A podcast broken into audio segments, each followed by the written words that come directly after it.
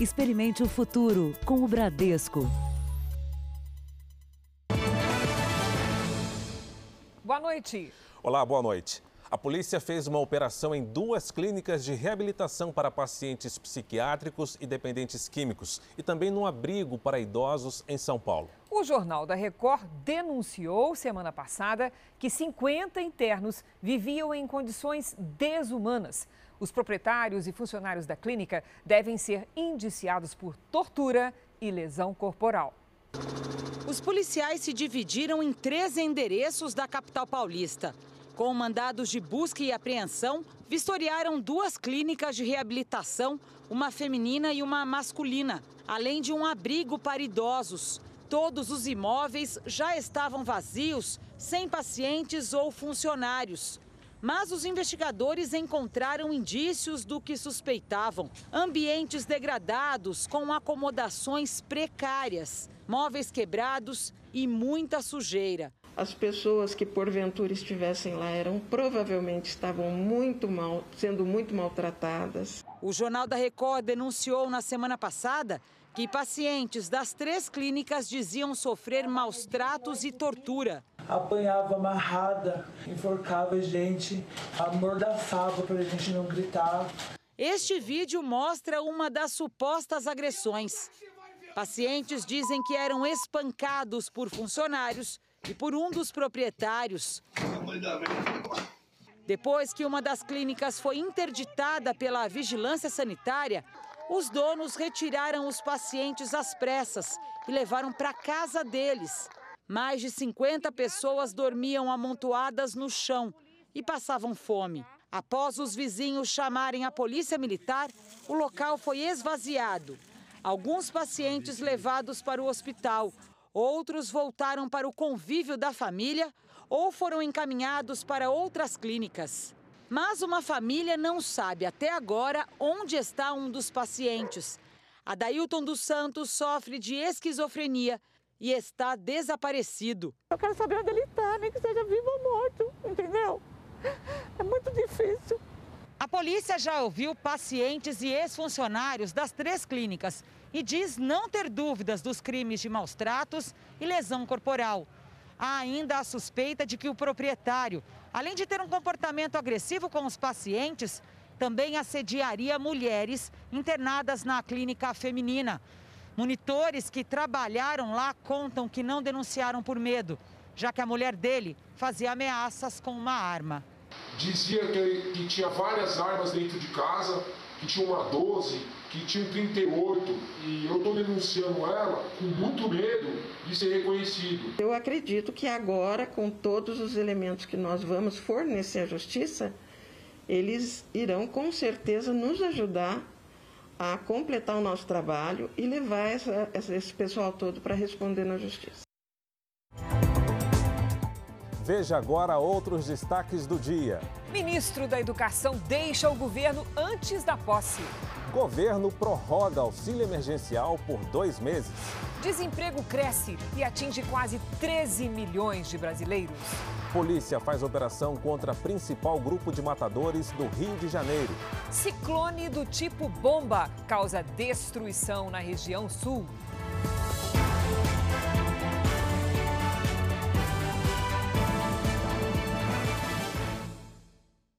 Oferecimento Bradesco, reconhecendo e incentivando nossa gente guerreira.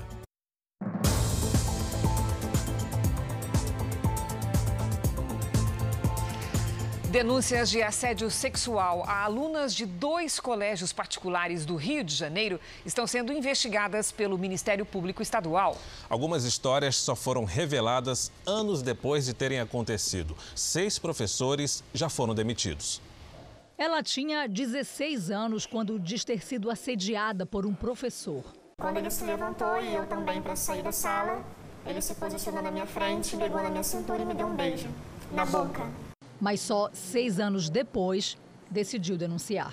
Eu só perguntei para ele o que, que foi isso. E ele riu e disse: é só um selinho de amigo. Meu medo era isso implicar nas minhas notas e dele fazer alguma coisa comigo também fora da escola. A coragem veio depois que outra aluna publicou esta semana em uma rede social um caso envolvendo o mesmo professor. A postagem encorajou outras estudantes a denunciar. E agora, quatro professores são suspeitos de assediar meninas na mesma escola particular no Rio de Janeiro. Eles foram demitidos. As reações foram diversas. Teve professor que ficou simplesmente calado, né, um pouco com, com cara de assustado, outros pediram desculpa, né, outros né, citaram que talvez a carreira tenha acabado. Esse é o segundo caso de assédio em escolas particulares no Rio só este mês. Uma escola tradicional demitiu dois professores pelo mesmo motivo. Oito mulheres, entre mães e denunciantes, já foram ouvidas pela polícia. O Ministério Público investiga as denúncias. Em duas semanas, os promotores vão fazer uma reunião virtual para ouvir as vítimas das duas escolas. Se o crime for comprovado, os professores podem pegar de um a dois anos de prisão. Nós temos que acolher essas adolescentes, temos que legitimar os seus sentimentos, levar a sério, de tentar tomar providências imediatas, de falar sobre isso. Apesar das denúncias terem sido feitas bem depois dos assédios, quem passou por isso não consegue esquecer. A coação é o maior motivo hoje de muita gente não relatar, não falar. A gente tem voz sim. Uma pode não ter voz, mas mais de uma, com certeza. Na Grande São Paulo, uma mulher matou a própria filha de nove meses. Segundo a polícia, ela pode ter tido um surto provocado por doenças psiquiátricas. O crime aconteceu neste condomínio de alto padrão em São Bernardo do Campo, no ABC Paulista. Jéssica morava aqui com as duas filhas, um cunhado e o marido, um médico haitiano que não estava em casa no momento do crime. No meio da manhã, sem que nada de anormal tivesse acontecido, a mãe de 27 anos atacou a filha mais nova com um canivete. A bebê de nove meses morreu na hora. A polícia foi chamada pelos vizinhos que ouviram os gritos. Segundo a polícia, a mulher ainda teria tentado agredir o cunhado e a filha de quatro anos que estavam no apartamento. Jéssica foi presa em flagrante e o caso registrado como homicídio qualificado. Em depoimento na delegacia, ela afirmou sofrer de problemas psiquiátricos e tomar remédios controlados. Nos próximos dias, ela deve passar por exames que comprovem o surto, que pode ter sido desencadeado pela depressão pós-parto. No Brasil, o problema atinge cerca de 25% das mães. Os sintomas de depressão aparecem logo após o parto ou até um ano e meio depois do nascimento do bebê. E, segundo especialistas, é uma doença mental devastadora e que, em casos extremos, pode resultar em suicídio ou mesmo assassinato de bebês elas com certeza não estão em plena sã consciência. O sentimento de ojeriza, o sentimento de aversão, ele é tão intenso que ela não vê outra alternativa senão acabar sufocando ou matando a criança. Então, sim, e ela evidentemente não faria isso se ela estivesse num estado normal. Dois irmãos suspeitos de fazer parte de um grupo de extermínio foram presos hoje no Rio de Janeiro. As investigações do Ministério Público e da polícia descobriram que o serviço dos matadores era cobrado de acordo com a vítima. O dono dessa casa é suspeito de ser um matador de aluguel. Para a polícia, Leonardo Gouveia da Silva comandaria o escritório do crime. Homens que agiam como grupo de extermínio ao matar por encomenda há pelo menos 10 anos. O valor das execuções dependia do alvo e podia chegar até um milhão e meio de reais. O irmão de Leonardo, Leandro Gouveia da Silva, também foi preso. Os dois são ex-policiais militares. As ações criminosas da quadrilha eram sofisticadas e usavam drones para monitorar as vítimas. Eles acompanhavam por meses a rotina daquelas vítimas que estavam como alvos para morrer e, e numa data oportuna eles iam executavam elas é, friamente, covardemente, é, sem chance de defesa e com essas armas de grosso calibre. Leonardo teria se tornado chefe do grupo depois que outro ex-PM, Adriano da Nóbrega, foi morto em uma ação da polícia na Bahia. Adriano chegou a ser investigado por envolvimento na morte da vereadora Marielle Franco e do motorista Anderson Gomes. O escritório do crime foi uma das linhas de investigação no caso Marielle. Os executores da vereadora tinham amizade com esse grupo de extermínio. Essa aproximação pode ter ajudado Rony Lessa e Écio de Queiroz a despistar a polícia na noite do assassinato. Marielle foi executada em 14 de março de 2018. Na mesma noite, a 30 quilômetros de distância, o empresário Marcelo Diotti também foi assassinado no estacionamento desse restaurante. Para a polícia, o empresário foi executado pelo escritório do crime. Nós entendemos que esse crime foi cometido para desvirtuar a investigação no sentido de que as equipes da DH elas fossem para locais diferentes para dificultar as investigações iniciais. Um ex-policial militar é o segundo suspeito da morte do adolescente Guilherme Silva Guedes, de 15 anos. A repórter Giovana Rizardo tem as informações. Boa noite, Giovana. Oi, Cristina. Boa noite para você, para o Fara, a todos. A Polícia Civil de São Paulo agora procura Gilberto Eric Rodrigues. Ele fugiu do presídio Romão Gomes em 2015 e foi condenado por homicídio e por chacina. Gilberto usava nome falso e trabalhava como segurança para o sargento Adriano Fernandes de Campos, que está preso pela morte de Guilherme. O caso aconteceu no dia 14 e, segundo a polícia, os dois faziam segurança num terreno perto perto da zona sul da cidade. O garoto teria sido confundido com assaltante e levado em um carro pelo policial militar e o ex-PM. Guilherme foi executado com dois tiros e ontem a Secretaria de Segurança Pública de São Paulo informou que sete armas que poderiam ter sido usadas neste crime foram apreendidas e vão passar por perícia. Cristina e Fara. Obrigada, Giovana. E mesmo durante a pandemia, muitos criminosos aproveitam a alta no desemprego para aplicar golpes. Eles oferecem vagas atraentes, mas para efetivar a contratação exigem a transferência de dinheiro. Veja o QR Code aqui na tela. Aponte a câmera do seu celular e saiba como não cair nessas armadilhas. Vítima de um golpe, ele prefere não mostrar o rosto. Para quem procura emprego desde abril do ano passado, a mensagem que chegou com uma proposta de trabalho parecia perfeita. Ia ter celular corporativo, ia ter cesta básica no primeiro dia do mês. Convidativo, eu fiz os cálculos e ia dar um valor que eu nunca ganhei na minha vida, 5.300 por mês. Mas para pegar a vaga sem um carro próprio, ele teria que alugar um veículo pela empresa. Aceitou adiantar 650 reais e no que seria o primeiro dia de trabalho, descobriu que o emprego não existia. Quando fui procurar, ela simplesmente virou para mim e falou: é golpe, moço. Essa empresa não existe aqui. A Associação Brasileira de Recursos Humanos alerta que momentos de crise no mercado de trabalho favorecem a ação dos criminosos.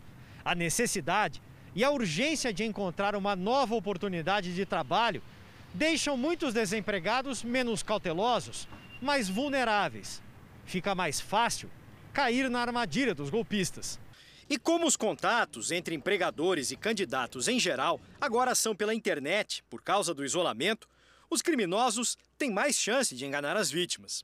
A Associação de Recursos Humanos recomenda que a pessoa sempre busque saber mais sobre quem oferece uma vaga. Primeiro, procurar na internet se aquele site se aquela empresa tem um histórico de confiabilidade ou tem já reclamações apontadas. E uma outra orientação é, é desconfie de ofertas de emprego cujos salários sejam muito atraentes. E qualquer pedido de dinheiro como condição para ser contratado é sinal de golpe. Em hipótese alguma, é, dar algum valor em troca de, é, de se candidatar a uma posição. O golpista ele trabalha em cima da, da angústia, da aflição, da necessidade.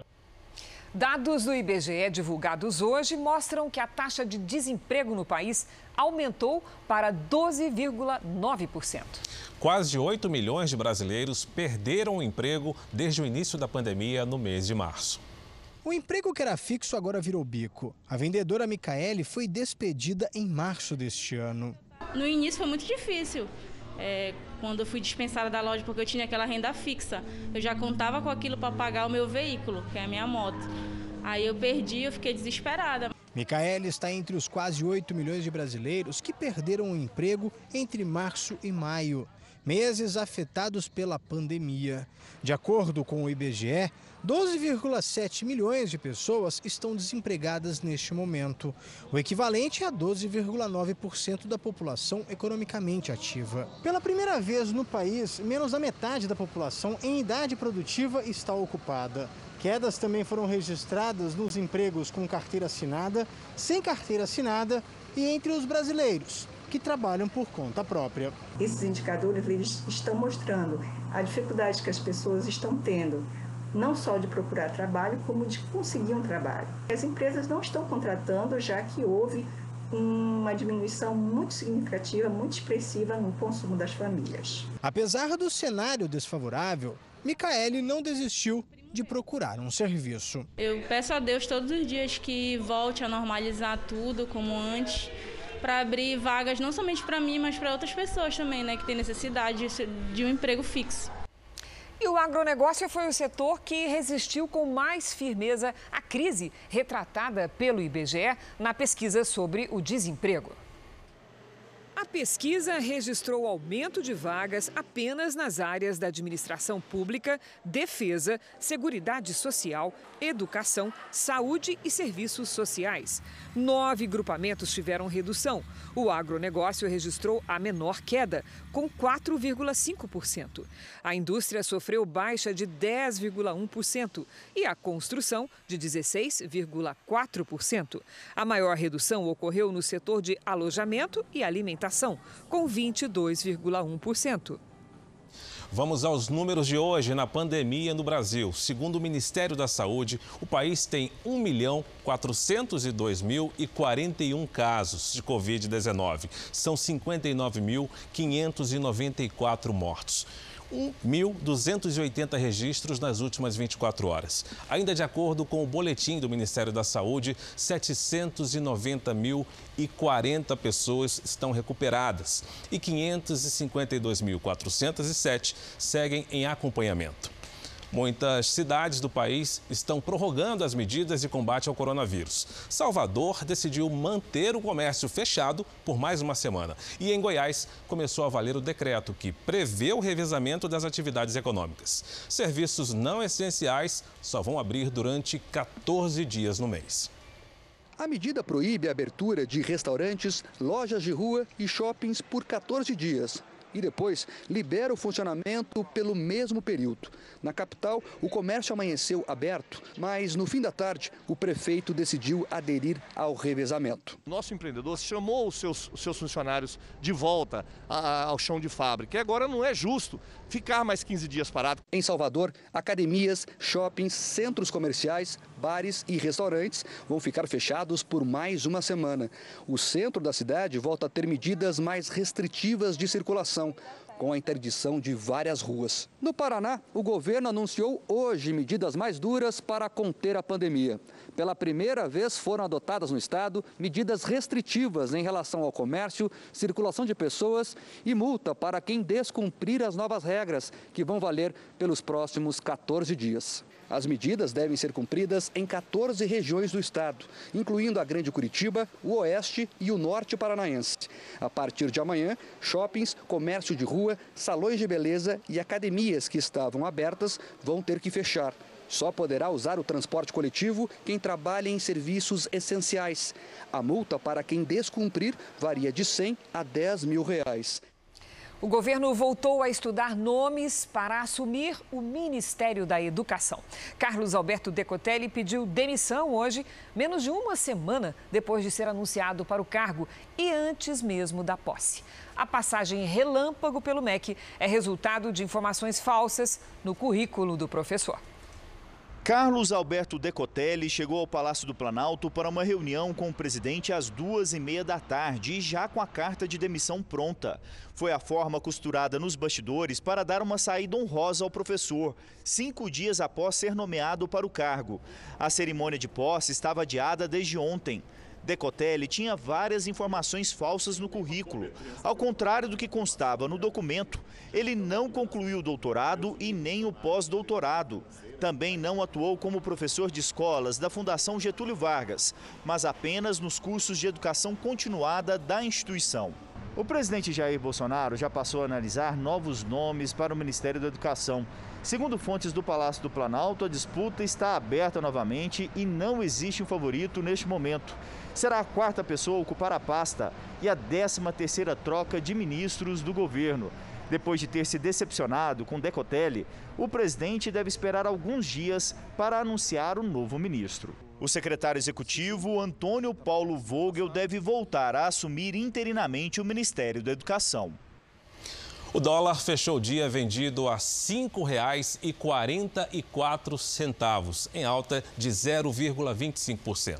Especialistas afirmam que essa subida da moeda tem a ver com o temor de uma segunda onda de coronavírus que afeta os mercados tanto na Europa como nos Estados Unidos, além de tensões políticas entre os americanos e os chineses.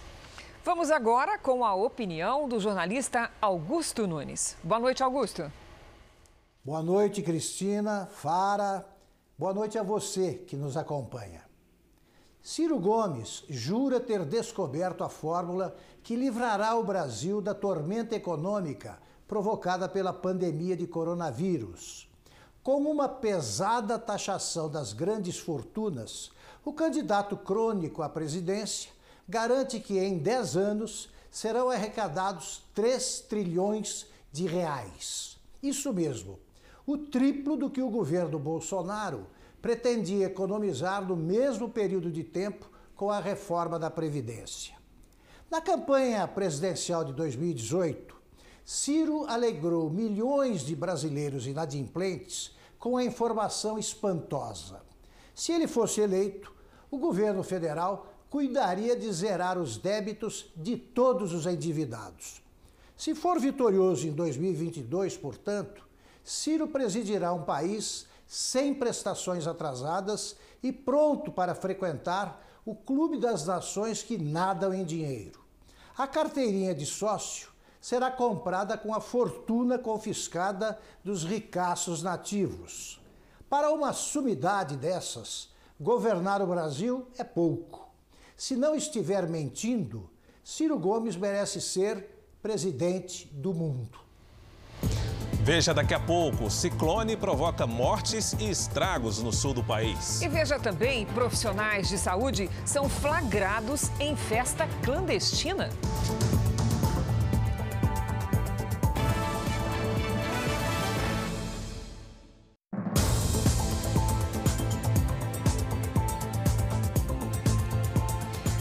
Governo anunciou hoje a prorrogação por dois meses do pagamento do auxílio emergencial. A cerimônia no Palácio do Planalto foi concorrida, com a presença do primeiro escalão do governo e dos presidentes da Câmara e do Senado. O presidente Bolsonaro destacou que a prorrogação do auxílio emergencial por mais dois meses vai garantir o sustento da parte mais vulnerável dos brasileiros, que ainda sofrem os efeitos da pandemia na renda. Obviamente, isso tudo não é apenas para deixar a economia funcionando, viva, mas também para dar o sustento a essas pessoas. Nós aqui que estamos presentes sabemos que 600 reais é muito pouco, mas para quem não tem nada, isso é muito. São mais duas prestações e nós esperamos que ao final dela a economia já esteja reagindo para que nós voltemos à normalidade o mais rapidamente possível. Obviamente, sempre tomando cuidado com o bem maior de todos nós, que é a nossa vida. O ministro da Economia, Paulo Guedes, acredita que o maior impacto econômico da pandemia já passou. Os dados que começam a surgir agora são de que o fundo do poço foi em abril, o fundo do poço econômico. O secretário da Receita me dizia que uh, as notas fiscais eletrônicas entre empresas estão, esse mês de junho, acima de junho do ano passado. Consumo de energia está só 4% abaixo do mesmo mês do ano passado, certo, ministro? Então, são anedóticos ainda, um sinal aqui, um sinal ali, mas mostrando que o Brasil está com os sinais vitais ligados. Por causa do combate à pandemia do coronavírus, a maioria dos municípios ainda apresenta restrições ao comércio e à movimentação das pessoas. E com isso, muitos trabalhadores continuam sem renda. O auxílio emergencial, com três parcelas de 600 reais, garantiu recursos para cerca de 60 milhões de trabalhadores informais, microempreendedores, autônomos e desempregados. E agora foi prorrogado por mais dois meses para atender ao mesmo público. De acordo com o ministro da Economia, a ideia é escalonar os pagamentos para que os beneficiários sejam atendidos pelo maior tempo possível, com quatro parcelas em dois meses. Uma de 500 reais no início de julho, outra de 100 reais no fim do mês outra de 300 reais no início de agosto e a última de 300 reais no fim de agosto. Os pagamentos das três primeiras parcelas ainda não foram concluídos. Os beneficiários estão distribuídos em quatro lotes com calendários diferentes. O cadastro para receber o auxílio vai até o dia 2 de julho, depois de amanhã. O presidente da Câmara, que defendia mais duas parcelas de 600 reais, elogiou a decisão do governo e espera agora que a discussão avance para um programa permanente de renda mínima. Tenho certeza que através dessa decisão nós temos 60 dias para que o governo, junto com o parlamento e com a sociedade, possa construir né, um novo programa baseado no cadastro único e pagando um auxílio permanente com foco correto naquelas famílias que de fato vão continuar precisando do auxílio e a partir daí passe a ser uma renda mínima para todos os brasileiros. Também hoje a Justiça derrubou a liminar que obrigava o presidente Bolsonaro a usar máscaras em espaços públicos do Distrito Federal. A ministra Damares Alves disse que os casos de violência contra a mulher e crianças durante a pandemia são maiores que os registros oficiais. A ministra da Mulher, da Família e dos Direitos Humanos foi a convidada do JR Entrevista. Damares explicou por que a violência contra a mulher cresceu pelo menos 37% durante a quarentena. A gente sabia que isso ia acontecer no Brasil. Por quê? A gente ia deixar dentro de casa o agressor e a vítima. E a gente sabia que isso ia acontecer. O número que você anunciou desses 37% é o número de denúncia no nosso serviço de recebimento de denúncia, o Ligue 180. Mas quando a gente vai para a Secretaria de Segurança dos Estados, a exemplo do estado do Acre, o registro já aponta em 600% o aumento. A ministra se emocionou ao falar da preocupação com as crianças no isolamento social. Desculpa o excesso de emoção, mas é que a gente está lidando com isso todo dia. As imagens estão chegando para nós. As poucas imagens que estão chegando estão nos tirando o sono. 89% do abuso no Brasil acontece dentro de casa. E o que aconteceu nessa pandemia? Nós trancamos a presa com o predador. Você pode assistir ao JR Entrevista com a ministra Damares Alves às 10 da noite na Record News e no canal do YouTube do Jornal da Record. E os melhores momentos desse encontro você também pode rever no JR 24 Horas. Veja a seguir: venda de eletrônicos baratos pela internet era golpe. E também, irmãs gêmeas separadas no berço se reencontram quase 30 anos depois.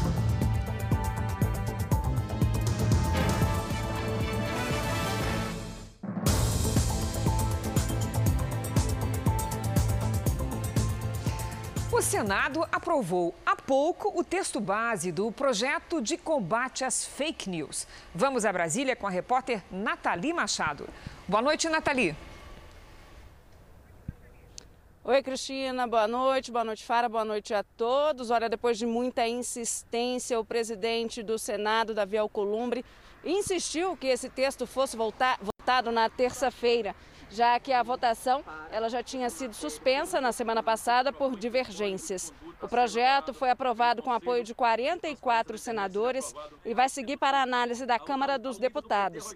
Neste momento, os senadores analisam mais de 100 destaques que foram apresentados.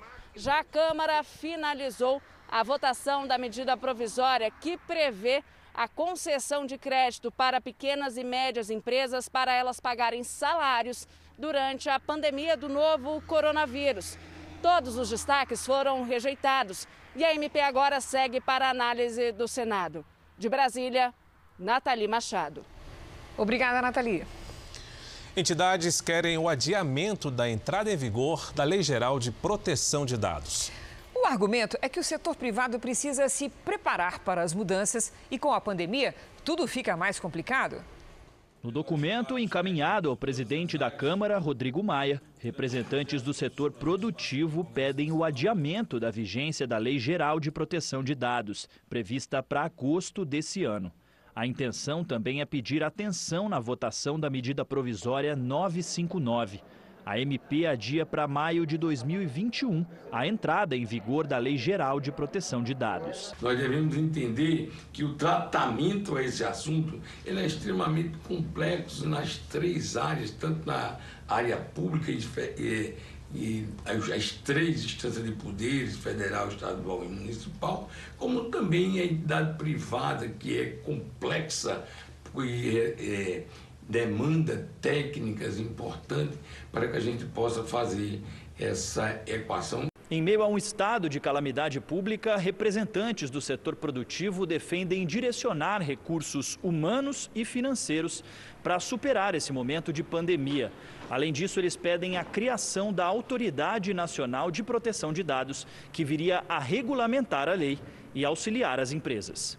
O órgão ainda não foi criado e o presidente Bolsonaro precisa indicar cinco diretores para serem sabatinados pelo Senado. O setor econômico, de uma maneira geral, vai precisar de uma autoridade que venha disciplinar e regulamentar como vai se dar, na prática, a, aplicação da lei. E agora, até o, até o presente momento, a gente não tem isso. Apesar disso, os representantes defendem a lei.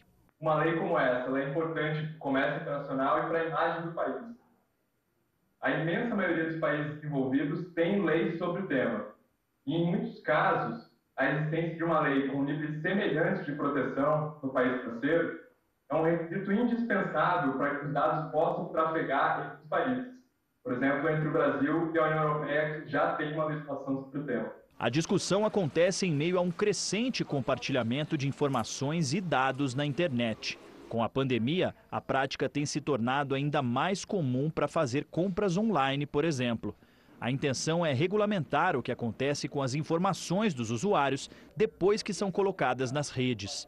Esse professor entende que a Lei Geral de Proteção de Dados é bastante abrangente, que ela cria direitos para o cidadão e exige regras e adequações que não são rápidas. É uma lei que tem uma abrangência fenomenal, talvez só semelhante à própria Constituição Federal em termos de amplitude. E, claro, que todos esses chamados agentes de tratamento, ou seja, são essas pessoas físicas ou jurídicas que tratam a, a, os dados pessoais, eles terão de se curvar às regras da lei.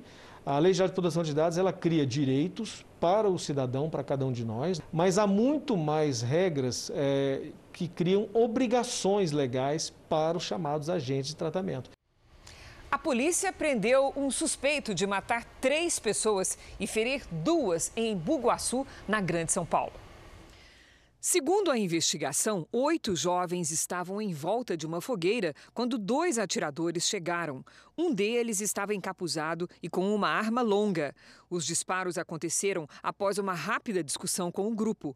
Ao todo, foram 15 tiros. Um dos feridos está em estado grave e outro já teve alta. Sempre bom lembrar, hein? Quando o desconto é demais, melhor desconfiar. Um site que prometia vender eletrônicos por até metade do preço era, na verdade, um golpe. Os envolvidos foram presos hoje numa operação em São Paulo. Os investigadores chegaram logo cedo a este endereço. A mansão com piscina e sala de jogos é de um dos envolvidos no esquema. Na garagem, um carro importado avaliado em meio milhão de reais. A polícia também apreendeu produtos desta loja de pneus, que teria sido aberta com dinheiro arrecadado no esquema. A quadrilha vendia eletrônicos importados a valores muito abaixo do mercado.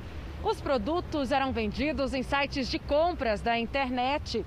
Os envolvidos no esquema prometiam entregar a mercadoria em até 45 dias, mas desapareciam com o dinheiro do cliente. A polícia cumpriu mandados de prisões, busca e apreensão em Jaú, no interior de São Paulo, e na região metropolitana da capital paulista. Oito pessoas foram presas. Esta investigação começou em novembro, quando cinco integrantes da quadrilha foram presos por lavagem de dinheiro. Agora eles vão responder por estelionato e associação criminosa. Em Mato Grosso do Sul, profissionais da área de saúde que participaram de uma festa clandestina estão sendo investigados pela polícia. Pelo menos 30 pessoas estiveram na festa registrada em vídeos pelo celular. Todos estão sem máscaras e não respeitam o distanciamento social. Entre os convidados estão três funcionários da área da saúde, que trabalham no enfrentamento à pandemia no Hospital de Nova Andradina, região mais afetada pela doença em Mato Grosso do Sul. A direção do hospital abriu uma sindicância para apurar a conduta dos dois técnicos de enfermagem e da fisioterapeuta no evento clandestino. A vigilância sanitária já afastou por sete dias é, para que eles é, fiquem em isolamento, porque nós sabemos se existe né, alguma situação de risco ou se eles já estavam contaminados por, pelo motivo da nossa cidade já está com a contaminação comunitária. Além dos funcionários do hospital, a polícia identificou outras 12 pessoas que também participaram da mesma festa e que trabalham em clínicas particulares.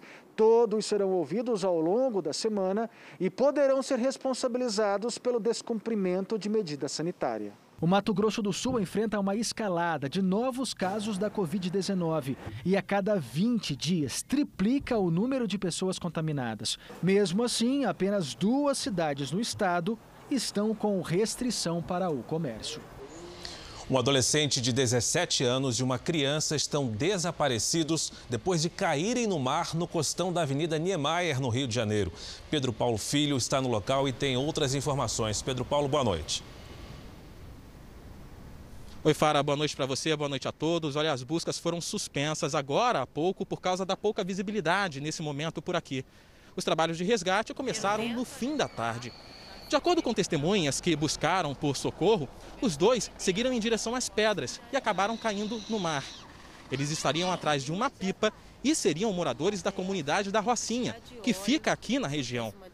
A circulação de pedestres pela orla da Avenida Niemeyer está proibida desde a queda de partes da ciclovia que margeia a pista.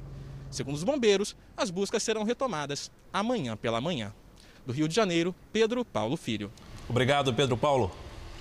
Depois de quase 30 anos, duas irmãs gêmeas, separadas ainda bebês, decidiram procurar uma a outra. Por coincidência, tomaram a decisão ao mesmo tempo.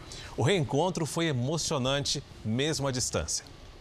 Faz só seis meses que Suelene decidiu procurar a irmã gêmea de quem foi separada quando as duas estavam com 15 dias de vida.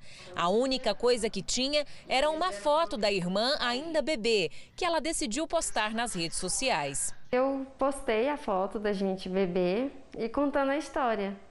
E aí muita gente falou: coloca uma foto sua atual agora.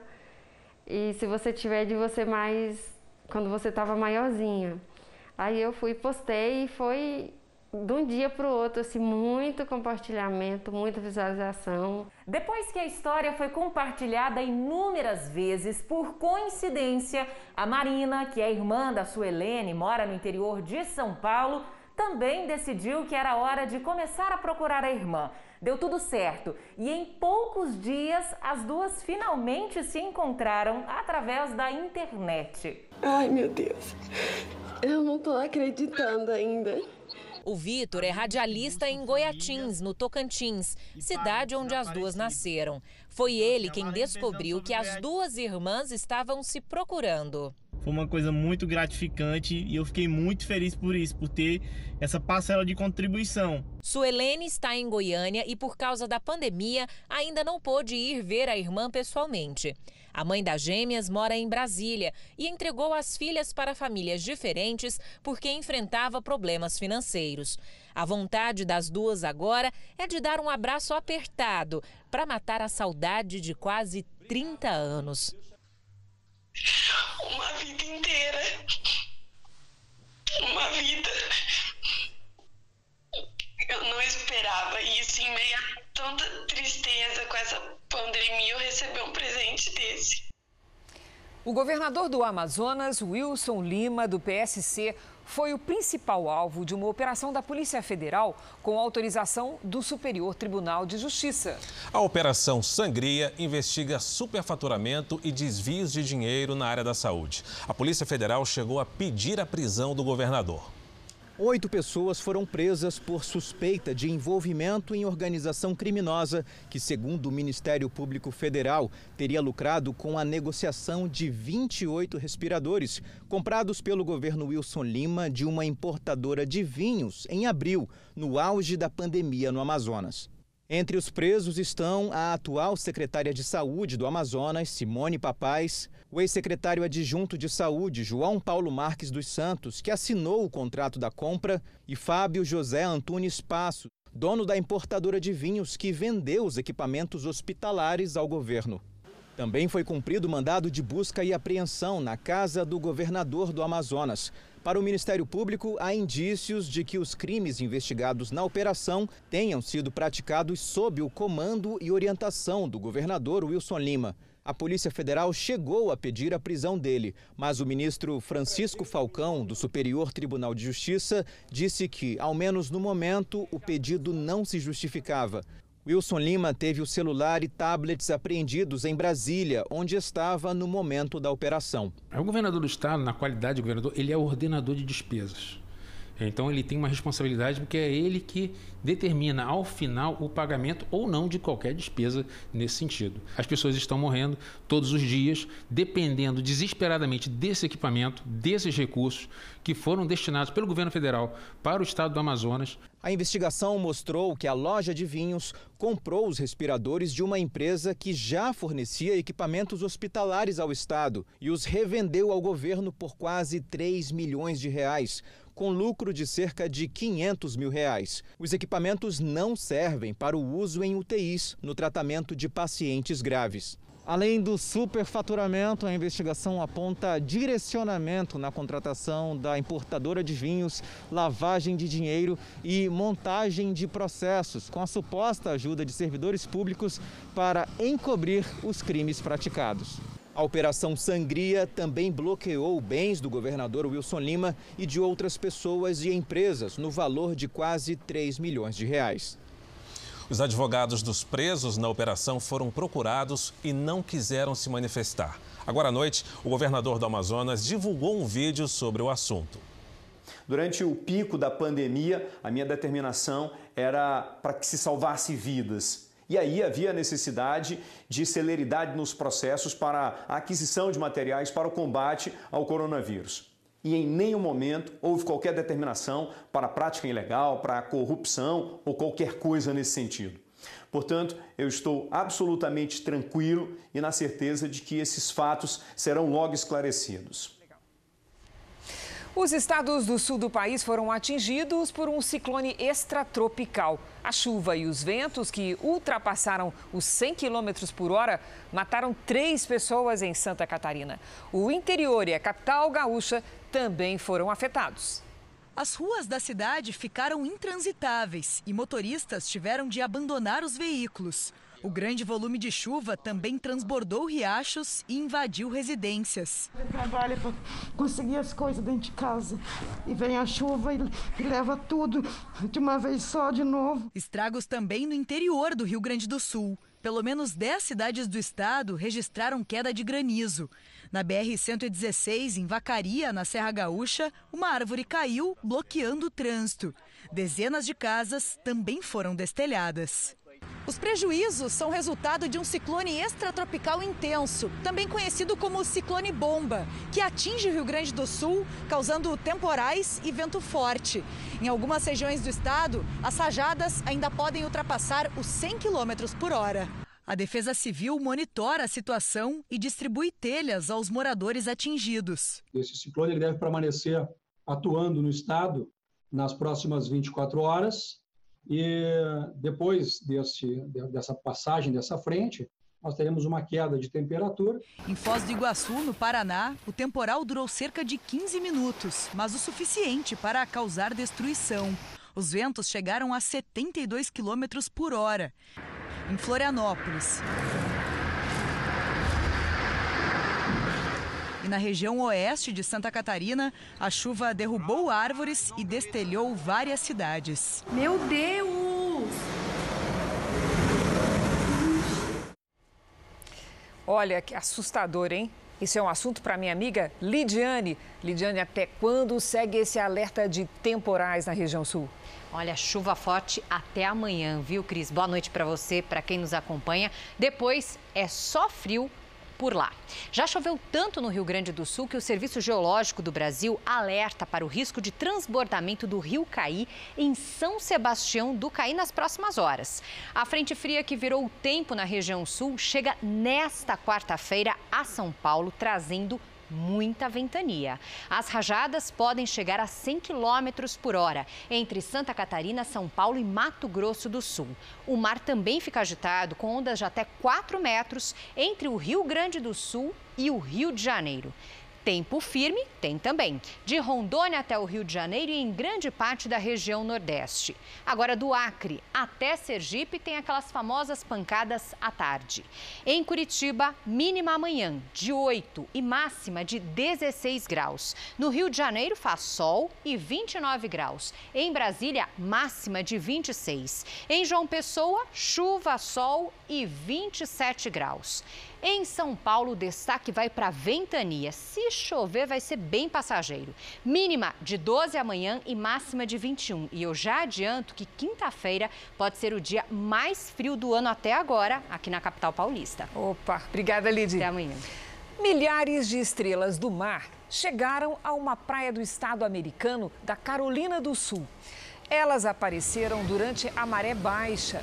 As autoridades pediram que as pessoas não levem as estrelas e que, se quiserem, podem ajudá-las a voltar ao mar. Segundo especialistas, é comum elas surgirem na orla nesta época do ano. A União Europeia confirmou que vai reabrir as fronteiras para cidadãos de 15 países, mas em razão do coronavírus, o Brasil é um dos que foram excluídos. A reabertura das fronteiras para viagens não essenciais, como o turismo, será feita a partir de amanhã. No total, 15 países foram autorizados, entre eles Austrália, Nova Zelândia, Coreia do Sul, Japão e Uruguai, o único latino-americano. A China aparece com uma observação: a entrada só será aceita desde que Pequim também permita o ingresso de europeus. Um dos critérios para a liberação da entrada de estrangeiros no bloco foi o número de casos por 100 mil habitantes, entre 11 e 24 de junho. Ele deve ser menor que a média da União Europeia no período, que é de 16 casos por 100 mil habitantes. Da lista de beneficiados, o país com maior taxa foi o Canadá, com 14 casos por 100 mil habitantes. Já as nações que estão no topo do ranking mundial de casos de coronavírus, como Brasil, Estados Unidos e Rússia, foram barradas porque a taxa é maior do que o limite estabelecido. A lista da União Europeia é apenas consultiva e não obrigatória. Cada país do bloco é responsável por fiscalizar a entrada e saída de estrangeiros. Mas as restrições não valem para estudantes, trabalhadores sazonais, passageiros em trânsito, familiares de residentes, entre outros. A lista será revisada a cada duas semanas. E os Estados Unidos podem atingir a marca de 100 mil casos de coronavírus por dia. O alerta foi feito hoje em Washington pelo diretor do Instituto Nacional de Saúde. A correspondente em Nova York, Heloísa Vilela, tem as informações. Heloísa, boa noite. Boa noite, Fara. Olha, durante um depoimento no Congresso, Anthony Fauci disse que o número de mortes por Covid-19 no país pode disparar. O gráfico mostra que o número de novos casos caiu em maio e durante quase todo o mês de junho, mas agora voltou a subir, especialmente no sul e na costa leste. Preocupados, os governadores de Nova York, Nova Jersey e Connecticut pediram a quem vier da Califórnia que passe 14 dias em isolamento. Fauci reforçou a necessidade do uso de máscaras e do distanciamento social. Os Estados Unidos compraram todo o estoque mundial dos próximos três meses do retroviral Remdesivir, aprovado aqui no país para tratamento emergencial da Covid-19. Fara, Cristina. Obrigado, Heloísa. Uma farmacêutica indiana anunciou hoje que uma vacina para a Covid-19 vai ser testada em humanos. Pessoas saudáveis de todo o país estarão entre os voluntários. Doze vacinas já estão na etapa de testes em seres humanos. A comunidade internacional espera uma vacina segura até o ano que vem. E o Jornal da Record termina aqui. A edição de hoje na íntegra e também a nossa versão em podcast estão no Play Plus e em todas as nossas plataformas digitais. E à meia-noite e meia tem Jornal da Record. Fique agora com a novela Apocalipse. A gente se vê amanhã. Até lá. Ótima noite para você.